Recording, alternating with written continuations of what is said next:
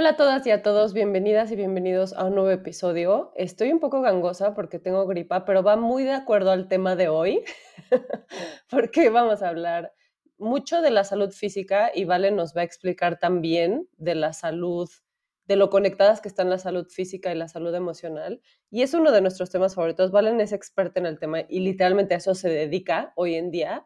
Hoy nos va a platicar qué carajos es la microbiota, ¿Por qué es tan importante? ¿Por qué todo el mundo está empezando a hablar de esto? ¿Y por qué es un tema que sí debe preocuparnos, pero por qué es tan importante estar informadas? ¿Y cómo empezar a aplicar todo esto con nuestros hijos en nuestra casa? Que es mi mayor preocupación, siempre ha sido mi intestino, por muchas razones, está muy deshecho. El otro día iba manejando con mi esposo después de que me sacaron sangre y literal me puse a llorar porque le dije, es que no sabes de cuántas formas le hice daño a mi cuerpo sin saber. Y deja tú fumando, tomando, eh, haciendo dietas, no. O sea, de verdad le hice mucho daño a mi cuerpo porque nunca nadie me dio las herramientas para cuidarlo. Y a mis 30 y casi 5 años estoy aprendiendo a cuidar a mi cuerpo y digo, no hay manera de que esto se repita otra generación. Quiero que Maya crezca fuerte y como con todas las herramientas, pero que ella solita tenga esta concepción como de cuidar su cuerpo y de entender qué es, cómo funciona su cuerpo, por qué es importante cuidarlo. Y seguro vamos a llegar a esto contigo ahorita, Val. Yo estoy súper, y lo hemos platicado antes, como súper con la idea muy necia de que todo está conectado. No me gusta cómo en la medicina moderna separamos todo. Y creo que justo este tema que vas a platicar es como esa conexión, como ese eslabón que tanto necesitamos entender y saber. Y bueno, platícanos. Primero que nada, ¿qué es la microbiota?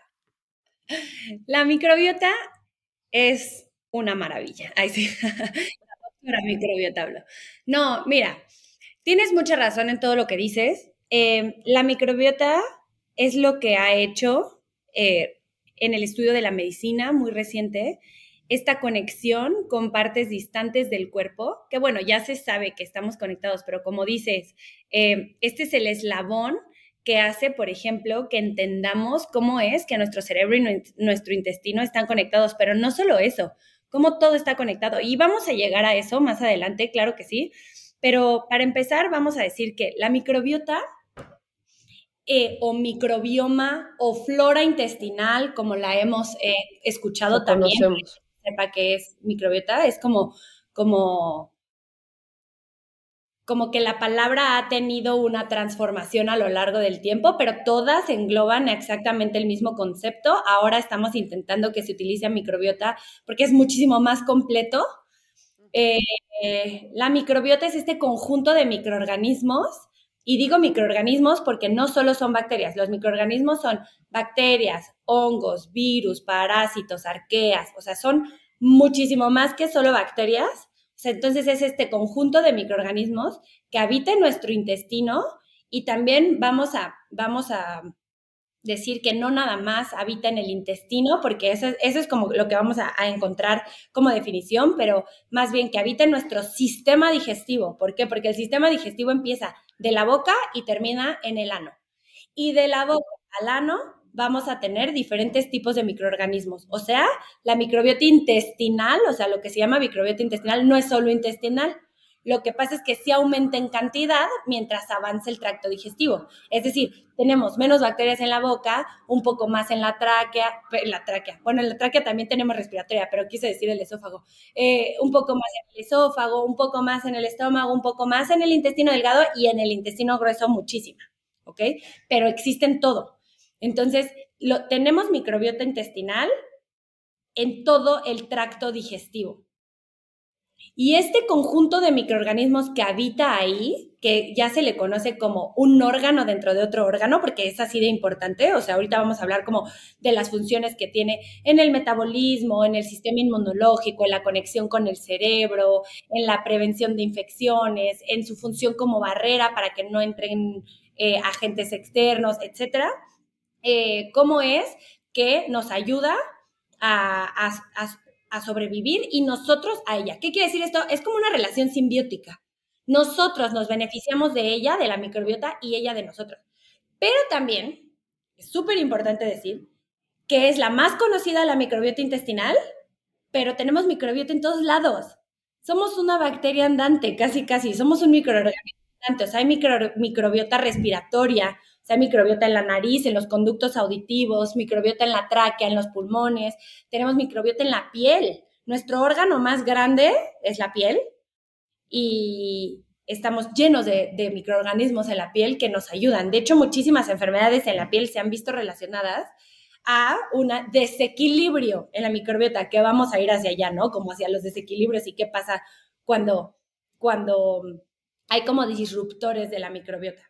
Pero bueno, a grosso, a grosso modo, la microbiota es este conjunto de microorganismos que habita en nuestro cuerpo en diferentes sistemas, no solamente en el sistema gastrointestinal, sino en diferentes sistemas, y que nos va a beneficiar a la salud. Ok, lo necesitamos la necesitamos y ella nos necesita a nosotros. O sea, somos, e, esa es una relación simbiótica, a eso se le llama. Ahora, ah, perdón, pensé que ibas a decir algo. Te iba a preguntar algo que no sé si ya vamos a, ese punto, pero justo estaba reviendo el podcast del doctor Zach Bush que amo. y él habla de que estamos en un punto y por eso creo que ahora estamos hablando tanto de estos temas como sociedad, porque estamos desesperados buscando la solución, que somos una sociedad enfocada en enfermedad, no en sanación. Eso se me hace algo clave como de ver nuestra vida como estoy sanando, no estoy atendiendo enfermedades. Y como que lo que él dice es que estamos en un punto en el que nos ha consumido tanto las medicinas como las soluciones, entre comillas, rápidas y la nutrición, y que esos son los dos factores que han hecho que estemos en este punto de tanta enfermedad, que estamos como desesperados por curar y, da ejemplos irreales así de déficit de atención, este, niños chiquitos con cáncer, epidemia de cáncer, pandemia de enfermedades respiratorias, o sea que todo está conectado a esta como desconexión nuestra de que estamos metiendo demasiadas toxinas en nuestro cuerpo y eso está matando a nuestros virus y a nuestras bacterias y a toda esta vida que hay dentro de nosotros que necesita mantenerse viva para mantenernos sanos. Hay una gran relación entre, entre el desequilibrio de la microbiota y, las enfermedades. Eso es un hecho, eso está científicamente comprobado. Y por eso, precisamente por eso, hay tanto boom en la microbiota. Ahora todo es microbiota. La microbiota es la panacea, casi, casi. Probióticos al mil. Probióticos, prebióticos, simbióticos, que si esto acidifica, que entonces tu microbiota mejor, que si no sé qué, así. Eh, la realidad es que sí, la microbiota, el desequilibrio, a ver, ¿qué pasa? Nosotros, o sea, lo, voy a explicar de la forma más sencilla posible porque verdaderamente es compleja, es muy compleja la microbiota. Que nosotros nada más en, o sea, en nuestro cuerpo hay trillones, trillones de microorganismos que, que, que comparten, que interactúan con nosotros a nivel genético. Si yo pudiera escribir en un libro el código genético humano, pon tú que utilizaría eh, la mitad de las hojas de, un libro. Entonces yo pondría, y haz de cuenta, si pudiera escribir el código genético, que no sé si lo han visto en las películas, pero es como ATCC y ATCCU, AUT, así, si yo pudiera escribir el código genético, que es como adenina, guanina, así, ta, ta, ta, ta, ta, ta, me eso. Si tuviera que escribir el código genético de las bacterias y de los microorganismos que habitan en mí, haría ocho libros.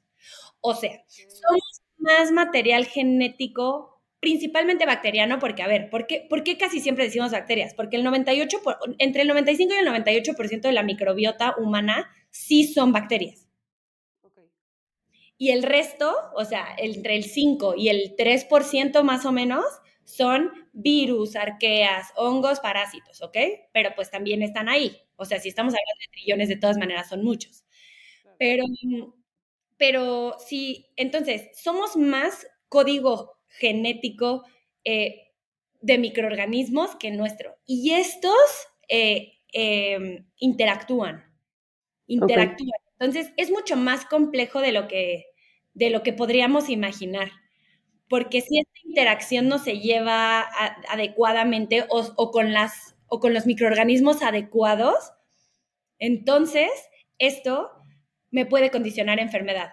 ¿Qué enfermedad? Bueno, se han visto relacionadas, como dices, desde, mm, desde trastorno de déficit de atención en niños hasta esclerosis múltiple en adultos, enfermedad de Parkinson, deterioro cognitivo leve, inclusive enfermedad de Alzheimer.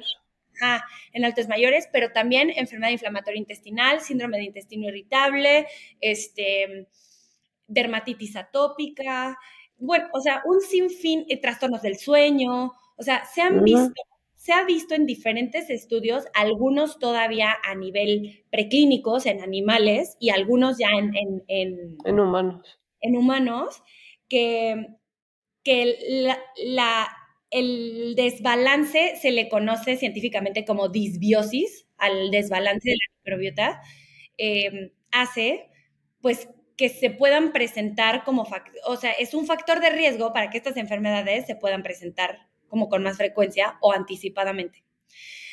Em, Oye, y está cañón porque tú no puedes ir a un doctor a que te diagnostique que tienes déficit de microbiota.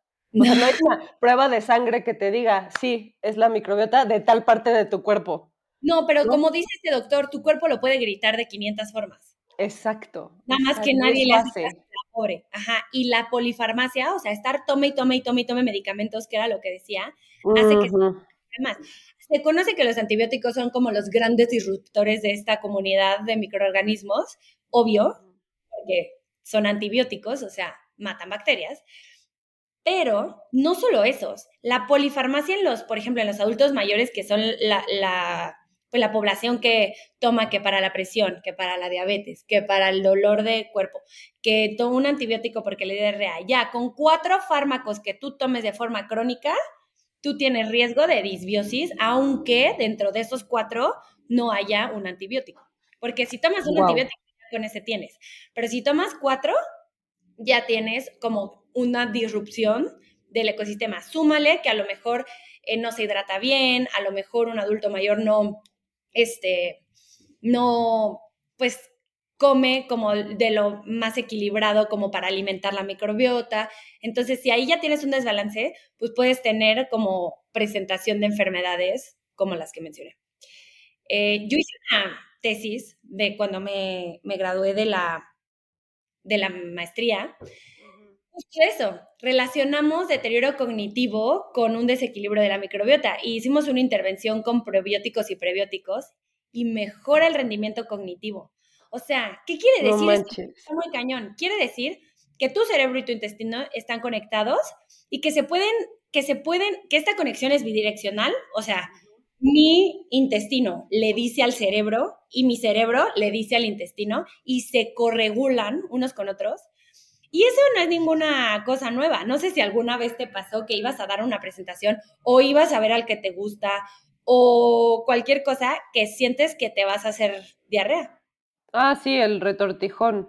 El retortijón del nervio. Lo siento una vez al día, por diferentes razones. Pues esa es la conexión estrecha que existe entre tu cerebro, o sea, entre lo que genera tu cerebro y lo que siente tu intestino. Y Andrew Huberman, en, en un podcast que escuché, habla del gut feeling, que es el famosísimo como este sentimiento que no sé qué es, pero que algo me dice que lo tengo que hacer. Ese es tu intestino y tu cerebro completamente conectados. Cosas que tu intestino te dice, o sea, que en el estómago sientes como no, aléjate de eso, eso es peligro, o que en tu intestino sientes, sí, eso es confiable. Ajá, ajá es impresionante, porque si tú lo piensas cuando eres chiquito, y ahorita vamos a ver cómo, cómo es que adquirimos toda esta comunidad de microorganismos en realidad, pero si tú lo piensas desde chiquito, cuando tú naces, tu cerebro es más inmaduro que tu intestino, y eso que el intestino nace inmaduro, y, eh, y tú lo único que sabes es comer y hacer popó. Y dormir, en teoría, pero ya vimos en el, sueño que no. No necesariamente. que hay gente que todavía no sabe. este, y, bueno, hacer pipí. Pero. Aparte, o sea, según yo, y corrígeme si me equivoco, lo primero que se forma de un bebé es eso, es el cerebro está conectado al intestino y eso es lo que se va alargando. Increíble. Sí, o sea, no hay más. El desarrollo embriológico es algo muy complejo, obviamente, pero haz de cuenta que se forman tres capas embrionarias, así se llama. Y, este, y de esas tres capas embrionarias hay una que se llama endodermo. El endodermo eh, es, la, es el lugar embriológico de donde se forma el, el bueno, primero, a ver, vamos a, a, decir, ven que las mujeres toman ácido fólico. Entonces, realmente, esos son los efectos del cierre del tubo neural. Unas semanas después de que se lleva a cabo la fecundación, se forma el tubo neural. Y a partir del tubo neural, que, que se origina a partir del endodermo, de ahí surge el tracto digestivo. O sea, están en estrecha relación, surgen de la misma capa embrionaria. El intestino. Las células. momento embriológico, exacto, surgen de la misma ah, tejido embrionario. Eh, entonces, desde ahí están en estrecha relación y en estrecha conexión, porque las neuronas que se forman ahí en algo que es del tamaño de un arroz, pues hoy forman el sistema nervioso central y el sistema digestivo. Y están comunicados, bueno, eso se sabe perfectamente a nivel neuronal, o sea, tenemos neuronas digestivas literalmente.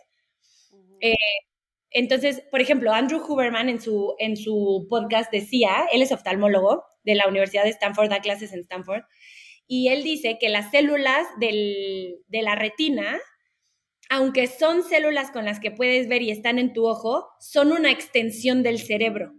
O sea, el ojo tiene células eh, neuronales que son una extensión de tu cerebro, por lo tanto, tienes cerebro en el ojo.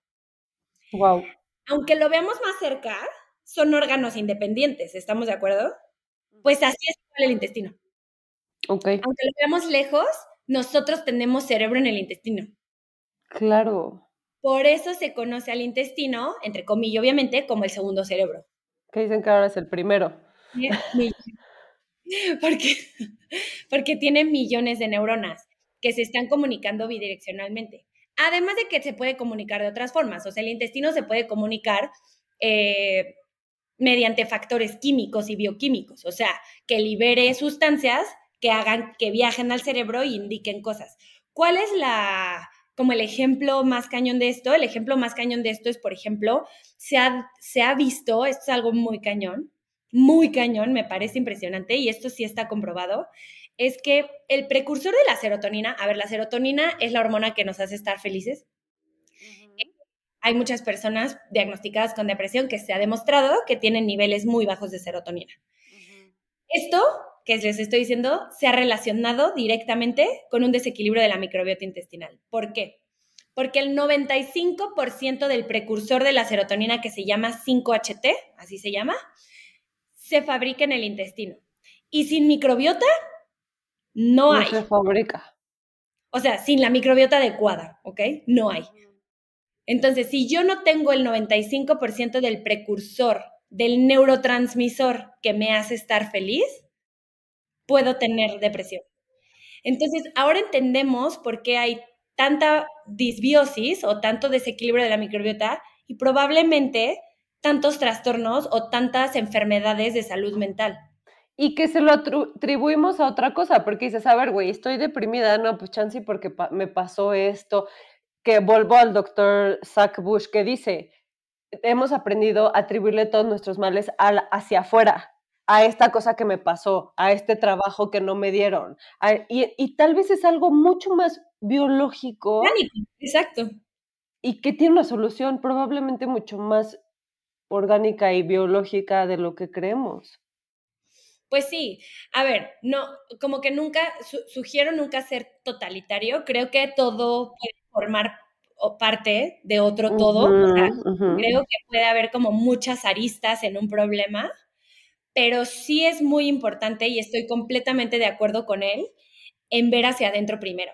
Exacto. En ver qué tengo que hacer yo. Y como decías al principio, y me incluyo dentro de eso, cuando literalmente, cuando yo vi ese podcast que me mandaste, lloré.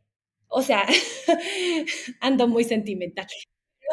yo, y, y yo lloré porque me identifiqué mucho en, mira, yo siempre, y estoy muy probablemente segura que por eso ya no me esforcé en hacer otra vez el examen nacional de residencias, que es nunca estuve satisfecha con la forma de hacer medicina.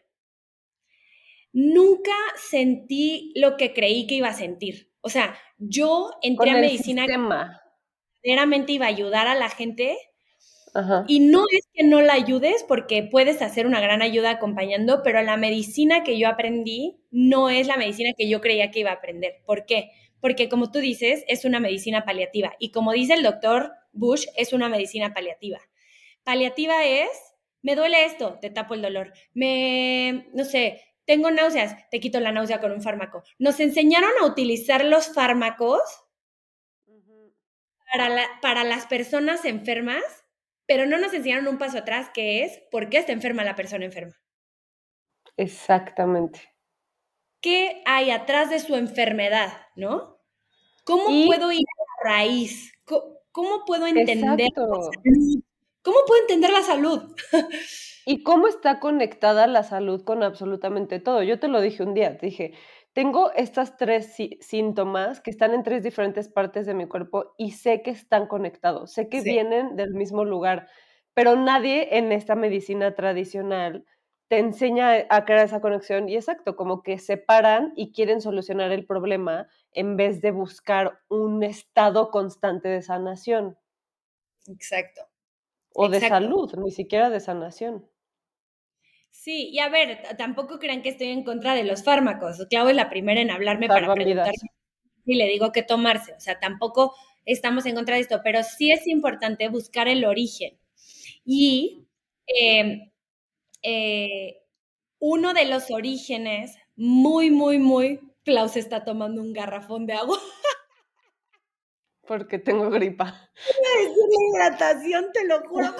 Ah, y yo así, aquí está el ejemplo. Iba a decir que es muy importante el estado de hidratación y la salud intestinal.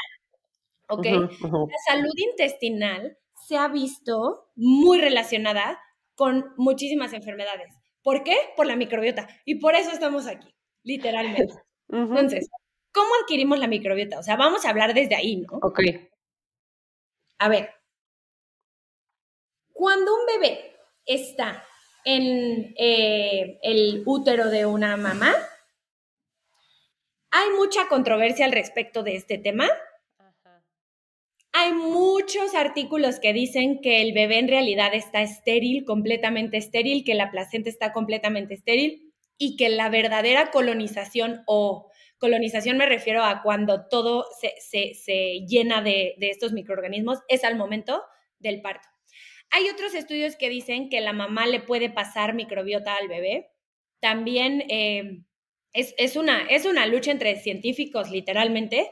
Pero bueno, el punto de estas, de estas como dos panoramas es que la ciencia está en camino a ver si en el, si en, en el útero el bebé tiene bacterias o no, o microorganismos o no, pero lo que sí es real es que la colonización en abundancia, así, o sea, cuando ya se ve una colonización abundante, es al momento del parto. Lo ideal o lo natural, por así decirlo, es el parto vaginal. La vagina de mujeres está, sí, ese es el momento literal, o sea, es el momento. La vagina de las mujeres está llena de unas bacterias que se llaman bacterias acidófilas. Entonces, eh, cuando el bebé pasa por el canal vaginal de la mamá, se impregna, o sea, literalmente de cabeza a pies, o sea, toda su piel se impregna de estas bacterias. El siguiente contacto abundante con bacterias va a ser la piel con piel de la mamá. Ok. Realmente está influenciada por quién te toca, quién te abraza, quién te da de comer. Entonces, el contacto piel a piel con la mamá, el niño se hace así a la piel de la mamá. No sé si han visto a los, a los sí, Sí haciendo la cabeza así en la piel de la mamá, intentando buscar el pezón, obviamente, para comer, las primeras succiones, pero todo eso hace que se impregne de las bacterias de la piel de la mamá, que es el otro órgano abundante. Y finalmente, la leche materna, literalmente, no es estéril. O sea, la leche materna tiene bifidobacterias que van a hacer que la colonización se siga llevando a cabo hasta los seis meses.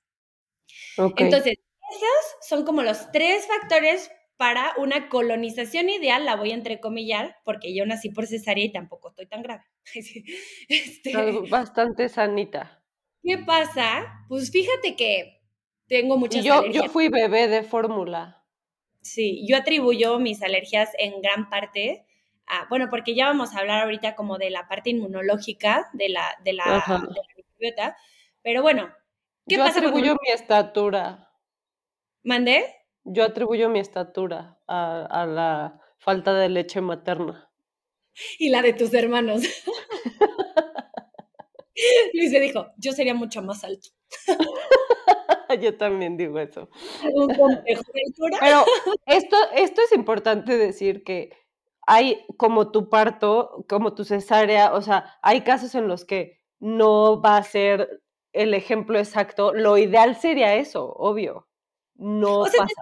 En la que pasa, pero ahora la medicina ha avanzado mucho y la realidad es que, pues, si naces por cesárea tampoco estás perdido. O sea, ¿qué pasa? A ver, les voy a decir qué pasa. Cuando un bebé nace por cesárea, no se va a impregnar. De hecho, ya hay muchas estrategias en las que se le mete a la mamá, o sea, yo pedí que me lo hicieran y me vieron con cara de esta loca. Yo estaba, eh, nací en Puebla, pero bueno, ya van para allá. Hay muchas estrategias, sobre todo europeas y, o sea, como que vienen para acá. Pero a la mamá, cuando está programada una cesárea por alguna razón propiamente indicada, obviamente, eh, le meten gasas estériles así a la, a, pues sí, al canal vaginal. Canal.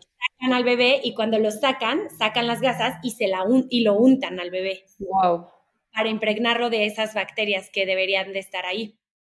Pero bueno, si no, a mí no me lo hicieron. Por ejemplo, a Patricio no se lo hicieron, yo quería que se lo hicieran y no se lo hicieron. Eh, eh, muy chistoso, porque además yo ya estaba acostada en el quirófano, como que me vino a la mente y yo, ¡las gasas! Así, y el doctor, cállenla. Así de, ignórenla, duérmanla. Violencia obstétrica. Güey, tenemos que hablar de violencia obstétrica, por favor, pero en el futuro, ajá. La está muy nerviosa, ¿eh? Ya duérmanla y yo. Ya no hace sentido. Pero bueno, el punto es que cuando nacen por cesárea se impregnan, primero que nada, pues de las bacterias que hay en la piel de la mamá, obviamente, o sea, como en la piel de la mamá, de la salida de la piel, obviamente pues del ambiente del quirófano, que no es completamente estéril, o sea, no hay nada en esta vida completamente estéril, ¿ok? No, y está bien. Y eso está bien, vamos a hablar de eso más adelante. Lo importante que es a los niños dejarlos jugar con tierra y comerse las lombrices. Diversidad, biodiversidad. Eh, sacas al bebé, lo pegas idealmente piel con piel a la mamá, idealmente lactancia materna. Se ha visto, esto sí se ha estudiado, que hay una gran recuperación de la de la microbiota, vamos a entrecomillar, perdida, porque si hay otro tipo de microbiota, la microbiota perdida, si el bebé no nace en canal vaginal, se recupera con una lactancia materna adecuada. Okay. Entonces, importante también, o sea, como intentar dar lactancia materna si un bebé nace por cesárea, como para poder compensar la, la, la microbiota y el establecimiento de una adecuada microbiota en el intestino de un niño y en la piel de un niño, obviamente. El contacto piel a piel con la mamá, por eso es tan importante que sea sin ropa, sino con el papá. También es, o sea, si la mamá no puede con el papá, por eso hay como todas estas prácticas. Y bueno, ya después, pues desde de los seis meses también depende mucho qué comas. ¿Qué pasa con la comida? Clau y yo estamos completamente en contra del valor moral de los alimentos y de catalogar a la comida como, como mala. Sin embargo, lo que sí voy a decir aquí es que hay alimentos de mayor valor nutricional que otros. ¿A qué me refiero con eso? A que hay alimentos que tienen muchísimas más vitaminas, minerales y fibra. Esto, además de beneficiarnos a nosotros, le da de comer a la microbiota. Y la microbiota crece a partir de estos alimentos y cofactores que tienen estos alimentos como las vitaminas. Entonces, si yo le doy de comer obviamente a mi cuerpo, o sea, tú estás pensando que le estás dando de comer a tu cuerpo, pero si mi microbiota come la comida que le gusta y la comida que puede digerir, pues va a crecer y va a colonizar y va a hacer como colonias más abundantes que me beneficien más. ¿Qué pasa con el desequilibrio? No significa, eh, porque hay, un dicho, ¿no? Como de abuelita de, ay, mijita, se te barre la microbiota, la flora. Se le barrió la flora no se barre como tal, no es como que pasa una, por ejemplo, si yo tomo un antibiótico y El antibiótico se cree que barre con la flora, o sea, como que aniquila completamente. No, eso no existe. No, hay un, no hay un intestino completamente estéril por la culpa de un antibiótico. Lo que imposible. sucede, imposible. Lo que sucede es que mata algunas bacterias y entonces crecen otras, que se llaman bacterias oportunistas. Ok. Cuando ve que, que, la, que, las, que las bacterias eh, que hacían colonias como catalogadas, eh, este doctor Bush dice que no hay bacterias ni buenas ni malas, simplemente hay bacterias en lugares buenos, adecuados e inadecuados, punto. No es que unas sean buenas o malas, ellas ahí están. Pero el problema es que hay bacterias que se llaman oportunistas que generan inflamación. Eso es lo que está muy cañón. Entonces, si yo me tomo un antibiótico, se me, se me, reduce la colonia de las bacterias que generan factores antiinflamatorios, pero se me crece el volumen de bacterias que generan factores proinflamatorios, tenemos tu caso, que es una persona que tomó un antibiótico, que ahora tiene una colitis terrible y una diarrea eh, asociada al uso de antibióticos. Exactamente. O sea, crecieron bacterias oportunistas. Exacto. ¿Qué pasa con la medicina tradicional? Vas a ir al doctor y te vas a decir, tengo diarrea y me duele, y me duele la panza. ¿Qué te van a dar? No, pues esto por un mes y... y... justamente te lo conté, o sea, me, me, mandaron, no me mandaron probióticos. Y le dije, ay, ¿qué probióticos me tomó? ¿Cuáles tienes? Y yo así, floratil. Ah, ese. O sea, no hubo más información de ese tema y me ha pasado con pediatras, con Maya cuando toma antibióticos. Ningún doctor más que tú me ha mandado un probiótico recetado de toma este en la mañana, toma este en la noche y neta, Val. No es broma y no quiero aquí promocionar a la doctora, pero llevabas tomándome el tratamiento que me mandaron para la colitis una semana sin absolutamente ningún resultado. Seguía igual de inflamada. Cuando empecé el probiótico en la mañana y en la noche, al día siguiente, no es broma, ya no tenía el dolor que tenía. O sea, iba de la mano, tenía que tomar los probióticos también, si no, no iba a haber una solución. Estaba otra vez apagando la molestia, pero no estaba restaurando el problema. Es que mira, la microbiota, lo que sucede con una microbiota sana es que tiene muchas funciones. ¿Cuáles son las funciones principales de la microbiota? Son tres. Tiene una importante acción en el metabolismo, o sea, me va a ayudar a la comida y absorberla adecuadamente. Número dos, en el sistema inmunológico. La microbiota y el sistema inmunológico cuasi son uno mismo, ¿ok? Ahorita voy a como a profundizar en cada uno. Y número tres, en la conexión con el cerebro. Y la microbiota, estas tres funciones que yo digo, no se pueden llevar a cabo adecuadamente. Si estas tres funciones no se llevan adecuadamente a cabo, yo tiendo a la enfermedad, obvio. O sea, si mi sistema inmunológico no está funcionando bien, si yo no estoy absorbiendo bien la comida que como, no tengo suficiente energía, por lo tanto mis células no tienen suficiente energía para combatir X o Y enfermedad. Y si mi conexión con el cerebro no está bien establecida, estoy cuasi perdida. o perdido, ¿no?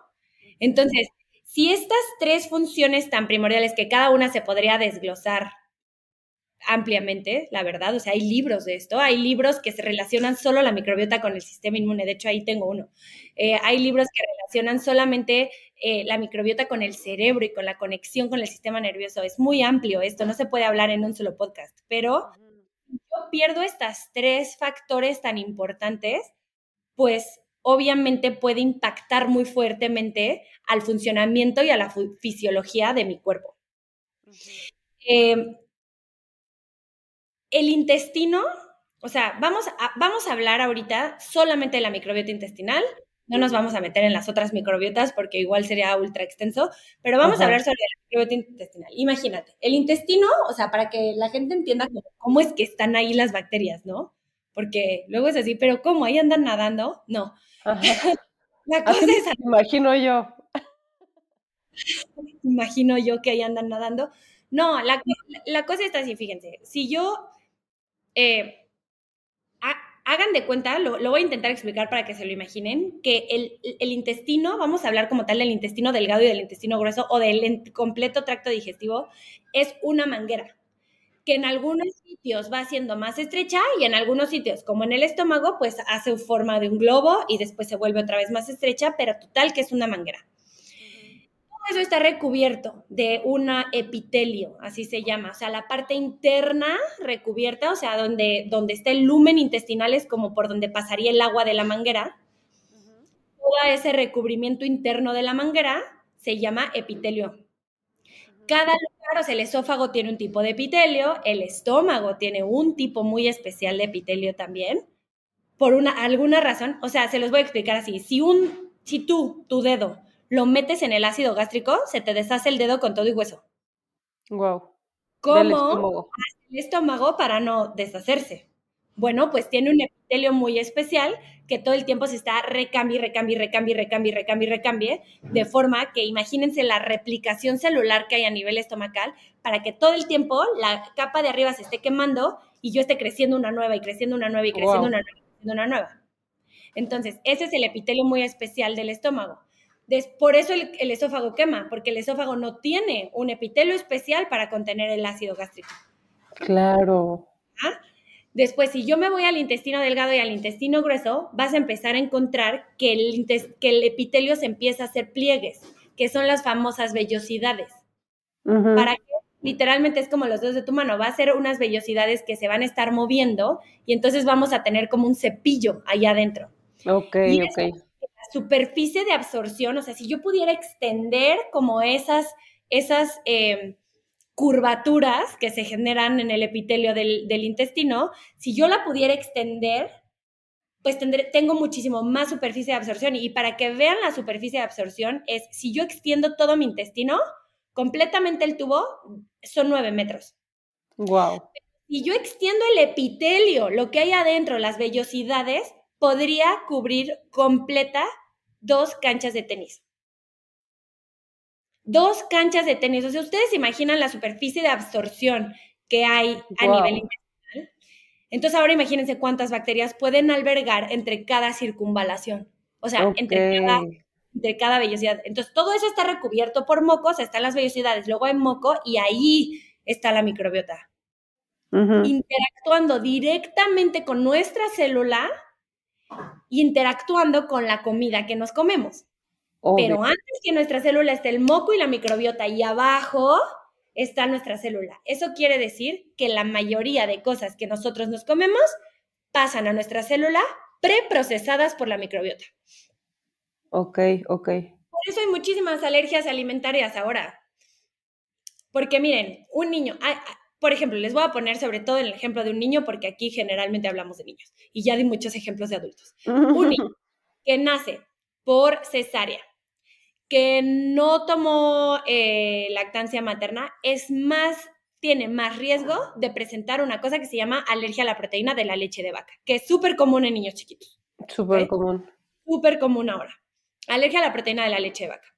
Esto se ha visto asociado a una disbiosis intestinal, a un desequilibrio de la microbiota intestinal. ¿Por qué? Porque la proteína de la leche de vaca, que es una proteína sumamente compleja, no se ve preparada por la microbiota y entra directamente a la célula y la célula nuestra, nuestro sistema inmunológico, la reconoce como un agente extraño.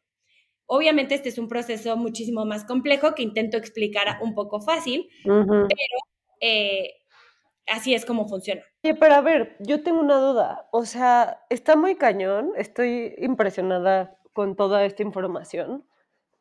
Pero entonces mi pregunta es, ¿por qué, ¿por qué estamos tan enfermos ahorita? O sea, ¿qué impacto ha tenido nuestra salud para que nuestros hijos ya tengan como esa predisposición? ¿O, es, o, no tiene nada que ver con nosotros y es a partir de lo que, cómo se nutren ellos? O sea, lo que voy es, ¿por qué es tan importante la nutrición? y cómo podemos mejorar eso que evidentemente en muchas generaciones llevamos deteriorando. Parte de las enfermedades, como dije hace rato, que hay hoy en día, es este, están relacionadas directamente a la salud intestinal. Entre ellas, o sea, la salud intestinal incluyo a, el protagonista de gran peso a la microbiota intestinal. ¿Por qué? Porque tenemos poca información en realidad, como tú dices, o sea, hay muchos, desde los médicos, no sabemos cómo aconsejar cuidar la salud intestinal. Todo el mundo te dice, come bien, ¿no? ¿Qué es comer bien? ¿Qué es comer bien, no?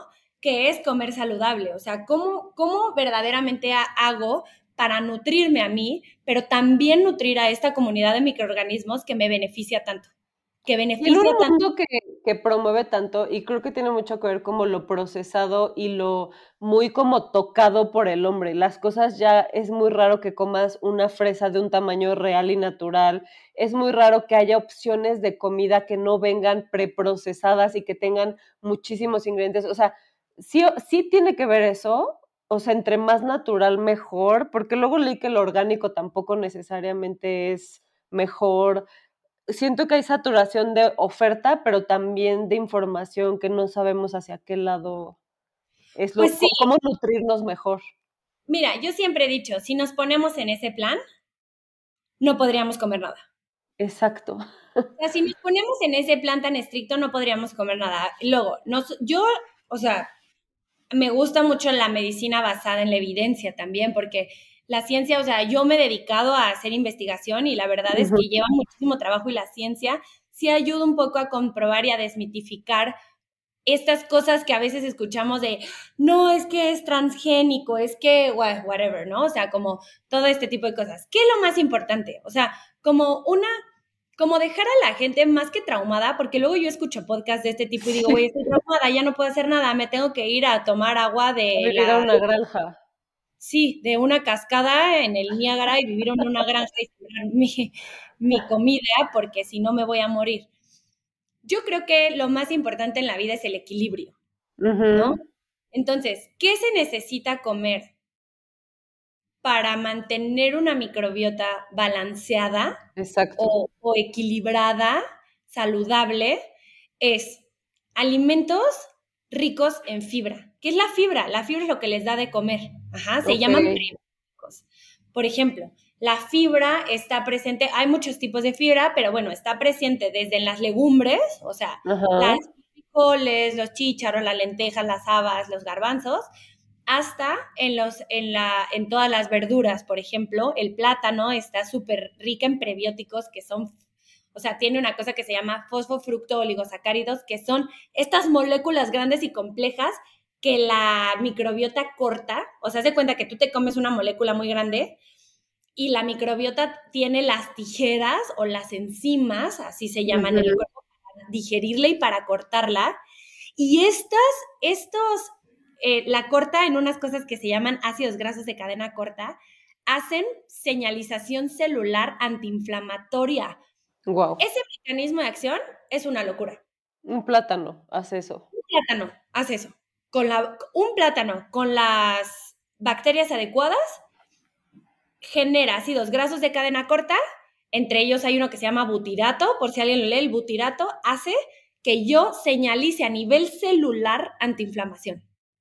Y si yo señalizo antiinflamación, pues voy a tener, por decir, un eh, intestino saludable sin síntomas.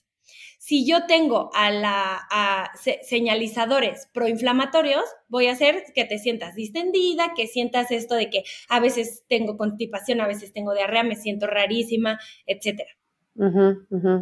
De ahí el problema es que el problema no es comerte una hamburguesa de McDonald's catalogada como alimento malo por la sociedad. Ese no es el problema. El problema es el desequilibrio. El problema es que no es bueno comerte siete plátanos que diarios. Solo comas eso, exacto. Comer solo McDonald's y papitas, ¿sí me explico? La importancia de la alimentación es el equilibrio y sobre todo, Clau, creo que lo hemos perdido muchísimo, la conciencia. Por eso estamos aquí. También debe haber conciencia al comer, como tú dices, conciencia de comer los alimentos que me hacen sentir bien. Esa conciencia interoceptiva de decir, con esto me siento bien, con esto me sentí inflamada, esto me da cruda el otro día. Esto, o sea, desde, como tú dices, o sea, desde el alcohol de decir, ¿por qué me siento tan mal al otro día después de tomar? O sea, la paso muy bien, pero me siento muy mal. ¿qué, ¿qué pasa con mi cuerpo? ¿Qué me está diciendo mi cuerpo? ¿Estoy deshidratado? ¿Cómo lo recupero? Etcétera. Hasta, ¿sabes qué? Me comí tres rebanadas de pastel y me siento muy llena. O me comí siete plátanos y me siento muy llena. O me comí, o sea, como tener esta conciencia interoceptiva de decir, de, de, escuchar a tu cuerpo, como lo escuchas cuando te dice haz pipí y vas y haces pipí, así igual escuchar qué comer y qué no comer. y, y darle diversidad. Yo como que siempre digo, no, no, o sea, ese balance yo lo busco en diversidad para mi cuerpo. O sea, le estoy dando a mi cuerpo un poco de todo, porque eso es lo que necesita, y en ese todo incluyo pastel, hamburguesa, no sé qué, pero también digo así de cuánta fibra, cuántas verduras, cuánta vitamina, en cuántos colores le pongo a mi, a mi plato. Eso lo hago mucho con Maya, así de color rojo, color naranja, color verde. O sea, que se vean los colores, porque eso a mí me está diciendo que hay cosas diferentes y que hay nutrientes diferentes. Exacto, exactamente. Y, y, bueno, eso con los alimentos. Sobre todo también vamos a hablar un poco como de los niños a partir de los seis meses, porque pues ya que les diste eh, leche materno fórmula, tampoco se traumen si no pueden darle, darle lactancia materna al 100 o mixta, solo le dan fórmula. Hay fórmulas ya, o sea, la, la, Obviamente nunca se va a igualar la complejidad de la leche materna porque la leche materna es un producto vivo, pero hay muy buenas fórmulas, ¿ok? Hay muy buenas fórmulas de probióticos en donde se puede ayudar un poco como a esta colonización bacteriana. Y también eh, hay un estudio de que está tan conectado el cerebro con la microbiota de forma bidireccional, o sea, el cerebro regresa información a la, al intestino y a la microbiota, que el amor y el apapacho, niños, hace que su microbiota se desarrolle. O sea, ¿qué más, no? Otra raya al tigre. Para cargarlos y hacer eh, piel con piel y si, es, y, si estás pegaditos, contact nap. Entonces... o sea, eh, está comprobado que el afecto físico mejora la microbiota del cuerpo de un bebé. Exacto. Wow. Exacto. Qué importante. Está impresionante, ¿no? Sí. Entonces, también esa es una forma en la que la podemos promover. Y cuando un niño cumple seis meses y empezamos eh, idealmente entre seis, cuatro a seis, dependiendo de su pediatra, pero cuando empiezas la alimentación complementaria en los niños, sí es muy importante dar alimentos de mucho valor nutricional precisamente para que esta colonización que se lleva a cabo principalmente los primeros mil días de vida, que es desde que la mamá se embaraza hasta que el niño cumple dos años, se lleve de forma adecuada. Entonces, eh, hay que dar alimentos que hagan que crezca, que se reproduzca la microbiota para que pueda haber como todas estas funciones desde chiquitos, principalmente la inmunológica porque en los niños el desarrollo inmunológico va muy de la mano con la colonización de la microbiota a nivel intestinal. ¿Y qué tipos de alimentos dirías tú que tienen más valor nutricional? Fruta, verdura, carbohidratos, por favor, o sea, no hay ningún problema con los carbohidratos, a pastas, arroces, cereales. Gluten, este, no hay pedo. No, a menos que tuviera una alergia diagnosticada al gluten, pero la, la alergia al gluten se ha visto asociada a la disbiosis. Ah, ok, o sea, la provoca la misma falta de... Exacto. Si les van a dar antibióticos, por favor exijan un probiótico. Ideal exigir un probiótico, aquí voy a entrar como un poco más a detalle, hay probióticos de dos tipos, hay probióticos bacterianos y hay probióticos de levadura. Las bacterias se mueren con los antibióticos. Entonces es ideal que se dé un probiótico de levadura. ¿Cuál es este probiótico? Y me dicen la señorita Floratil, pero les juro que les prescribo otros probióticos que Clau les diga. Después del antibiótico, el Floratil tiene una levadura que se llama Saccharomyces boulardii. El Saccharomyces boulardii es una levadura que no se muere si la tomas al mismo tiempo que un antibiótico. Entonces tú tomas el antibiótico y el Floratil entra al mismo tiempo y repara todo el daño o previene la disbiosis que generaría el antibiótico. Claro. Después de eso se pueden dar probióticos bacterianos. El probiótico bacteriano con mayor evidencia se llama Lactobacillus rhamnosus GG. Lo pueden encontrar como Probiolog GG en sobrecitos eh, y eso se puede dar posterior al uso de antibióticos, pero es que si no estás pagando por un probiótico que se va a morir. Exacto, es que no sabemos eso. Exacto. Hay muchos médicos que lo prescriben así, pero de verdad yo se los digo, no sé, casi no se conoce de probióticos en la medicina y entonces sí hay que meterse a leer los estudios que dicen cuál se muere y cuál no. Hay un estudio que, que, muestra la resistencia y la sensibilidad de cada bacteria eh, y, del, y del cada levadura administradas en conjunto con un antibiótico. Y el que muestra mayor, resiste, mayor em, sí, resistencia, o sea, que no se muere, es el floratil. Por eso es al mismo tiempo que el antibiótico. Y, después, otro. Exacto. Eh, son mejores los probióticos de cepa una, una de, una cepa que los multicepa. Como que a veces la mercadotecnia nos engaña un poco y si tú vas a, a veces, bueno, en, en, México no tanto, pero en otros lugares del mundo sí a veces llegas a un anacal, principalmente en Estados Unidos, que llegas al anaquel y hay así como 500 mil opciones y, dice así de que un billón de probióticos. Y esas cosas son como un poco más de marketing que, verdaderamente tengan la evidencia atrás del probiótico. Los probióticos cuando se estudian, se estudia la cepa. Casi no se estudian en conjunto. Entonces, sí es importante informarse con su médico. Eh, la verdad, hay muchísimos médicos que ya saben de esto, obviamente. Y cuestionarlos, que te ayuden a investigar si no saben. Exactamente, Entonces es súper importante, sobre todo en los niños, porque a los niños, o sea, si tú, hay estudios que muestran que si a tu niño le das un antibiótico, a un niño de dos años, y su microbiota obviamente se va, sin, sin un probiótico, pues la microbiota obviamente se va a ver muy afectada, tarda dos años en volver a... La gente cree que... hay O sea, por una serie de antibióticos. Wow. El estudio es con amoxicilina y ácido clavulánico. El, el antibiótico que hemos tomado todos, que yo tomé de chiquita 500 veces, yo creo. Bueno, no, la verdad no tanto antibiótico, pero sí lo tomé. O sea, sí lo tomé. Y lo han tomado. y por ejemplo, por temporada, o sea, yo por ejemplo, tengo esta cosa muy chistosa, que cada vez que nos vamos de viaje, como que Maya se le mueve todos los horarios de ir al baño y así. Entonces yo ya tengo esta tradición de que siempre que nos vamos de viaje me llevo floratil en polvo y se lo doy y le ayuda a regularse y, a hacer bien popó y todo. O sea, cada cuánto está bien de repente, aunque no estén tomando antibióticos, darle probióticos a nuestros hijos. Es algo, una práctica que podríamos usar comúnmente. Y sobre todo los viajes. ¿Verdad? Viajes, sí, porque hay una cosa que se llama diarrea del viajero.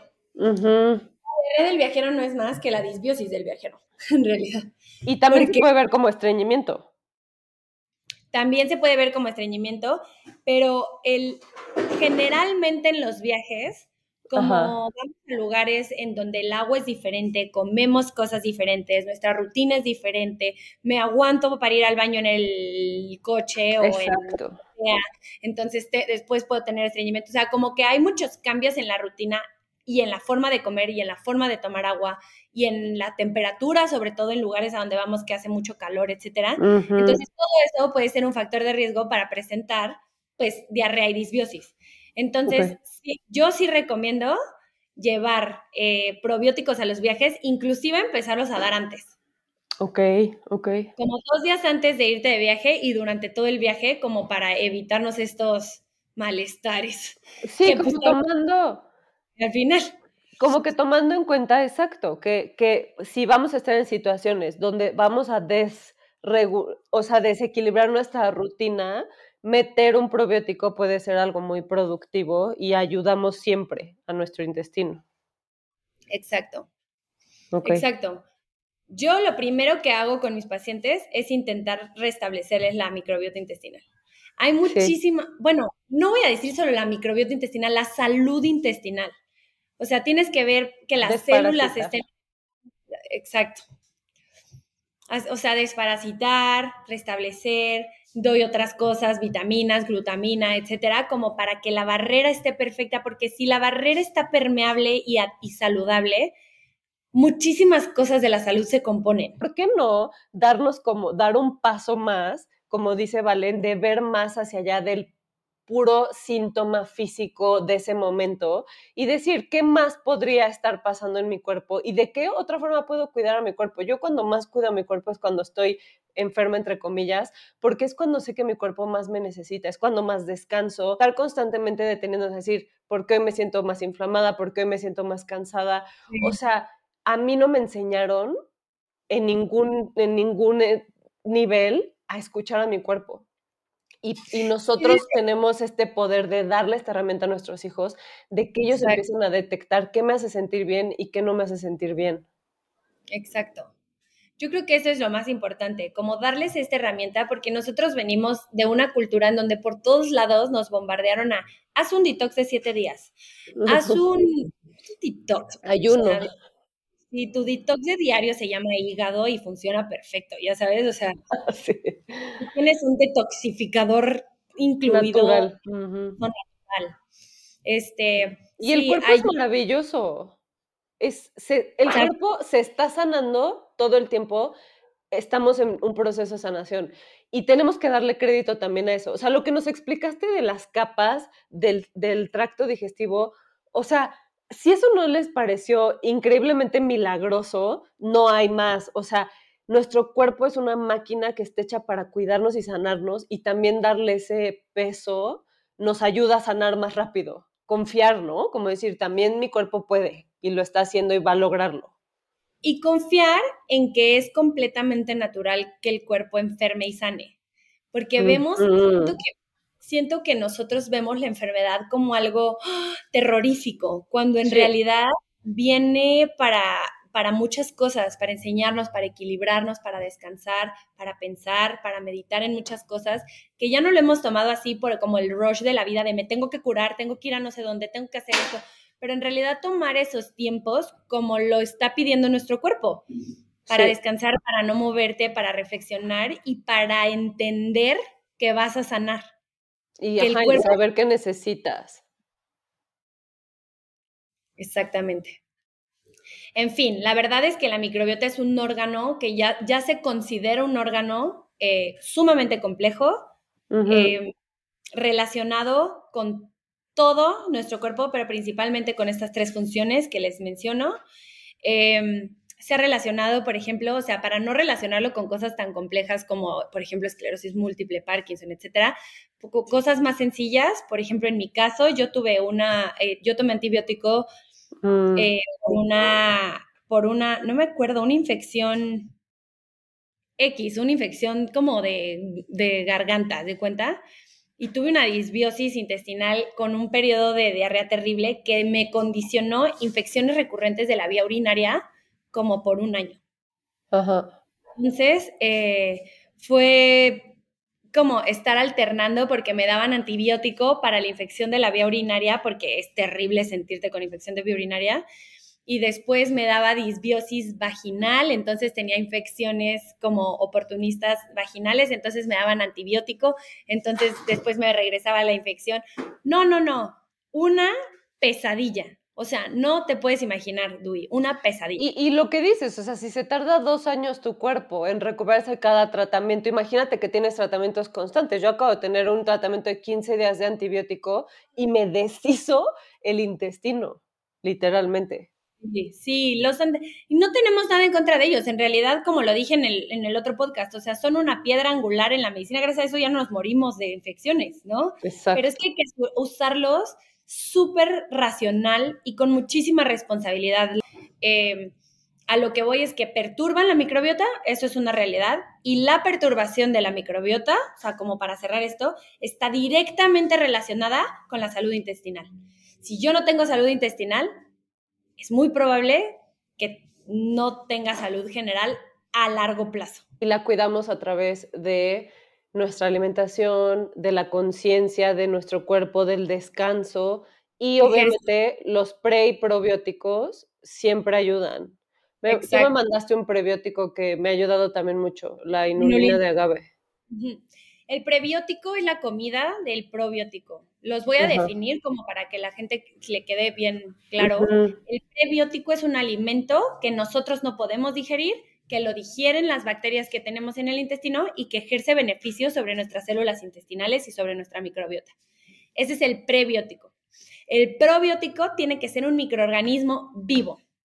Ok. El prebiótico es un alimento. El probiótico es un microorganismo vivo que cuando se administra en la, en la cantidad adecuada le confiere un beneficio a la salud de quien lo consume. Y el simbiótico, cuando vean algo que dice simbiótico, es que al mismo tiempo viene un pre y un probiótico en la misma formulación. Ok, ok. Pero yo puedo hacer un simbiótico comiéndome un plátano y un floratil, ¿sí me explico? O sea, ahí puedo hacer un simbiótico. Mm, Que me estoy comiendo el prebiótico en la comida y el probiótico en la, la tableta o en el sobrecito, o como venga. Sí, y como dicen, la, la, la, la comida, la nutrición es la primera medicina y la única medicina que deberíamos, en teoría, necesitar. Entonces hay que tratar a la comida con mucho más respeto y, y, y de verdad nutrirnos. Y hacerlo con amor, creo que también influye mucho lo que decías de como el afecto físico. También yo creo que tiene que ver cómo nos alimentamos y como con cuánta intención hacemos las cosas de estoy nutriendo y amando a mi cuerpo. es vida. O sea, estamos, o sea, Exacto. además de que nosotros estamos vivos, tenemos trillones de microorganismos vivos ahí adentro. Es muy importante cuidarla, es muy importante cuidarnos y eh, mantener estos tres vínculos, o sea, con el cerebro, con el metabolismo y con el sistema inmunológico, lo más saludable posible, de tal forma que podamos impactar pues al resto del sistema, ¿no? Que es nuestro cuerpo. Pues bueno, qué tema. Muchas gracias por escucharnos y nos vemos en el siguiente. Gracias.